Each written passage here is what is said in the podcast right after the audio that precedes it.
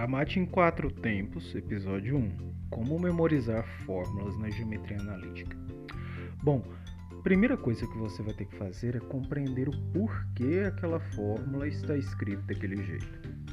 Você precisa entender, exemplo, na geometria analítica, que a fórmula da distância entre dois pontos vem porque o desenho formado sempre vai condizer com um triângulo retângulo que pode ser rotacionado, e a solução de um triângulo retângulo nas suas medidas de cateto e hipotenusa vem pelo Teorema de Pitágoras. No alinhamento de três pontos, quando três pontos estão alinhados, eles formam uma reta, quando não, eles formam uma figura que tem uma área. Por isso que é necessário conhecer a área de cada figura. No ponto médio é dividido por 2 porque médio vem de metade. Metade é divisão por 2. Você vai precisar ler os enunciados e praticar, porque só a prática leva, leva à perfeição. E aí você precisa encontrar meios. Como aquilo vai se tornar atrativo para você? Matemática você não é obrigado a gostar, mas você pode começar a compreender melhor as coisas usando matemática. A partir daí, o que, que eu sugiro? Crie frases, letras de músicas, paródias a partir daquilo. Porque, exemplo, os cursos caros que os estudantes frequentam para intensivo de vestibular, de vestibular, de Enem, de concursos públicos, as técnicas de memorização que são diferencial ali. Eles pagam caros para professores ensinarem a eles como memorizarem uma maior quantidade de conteúdo em menor tempo. Então, vou te dar três exemplos disso.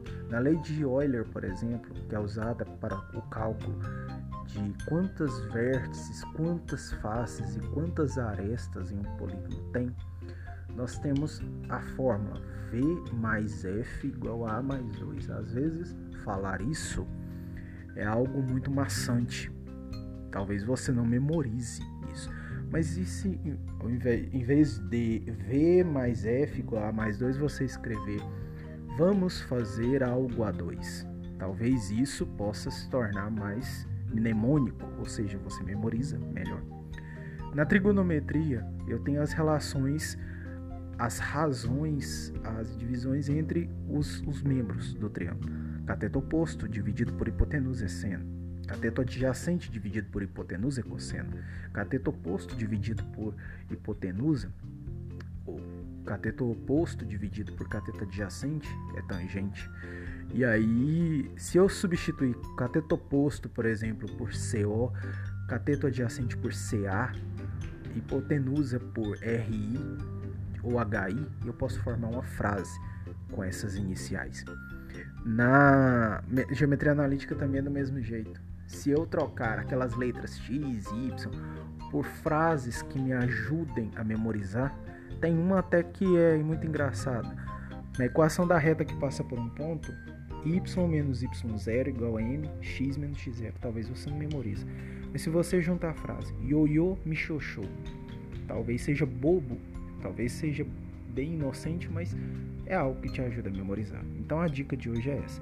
Para memorizar, torne atrativo ao seu cérebro. Agora é a sua vez. Vai lá, pesquisa, leia mais, busque não ser apenas mais um estudante, mas ser o estudante número um. Te vejo no próximo Aramate em quatro tempos, porque o tempo de ser melhor passa pelo agora.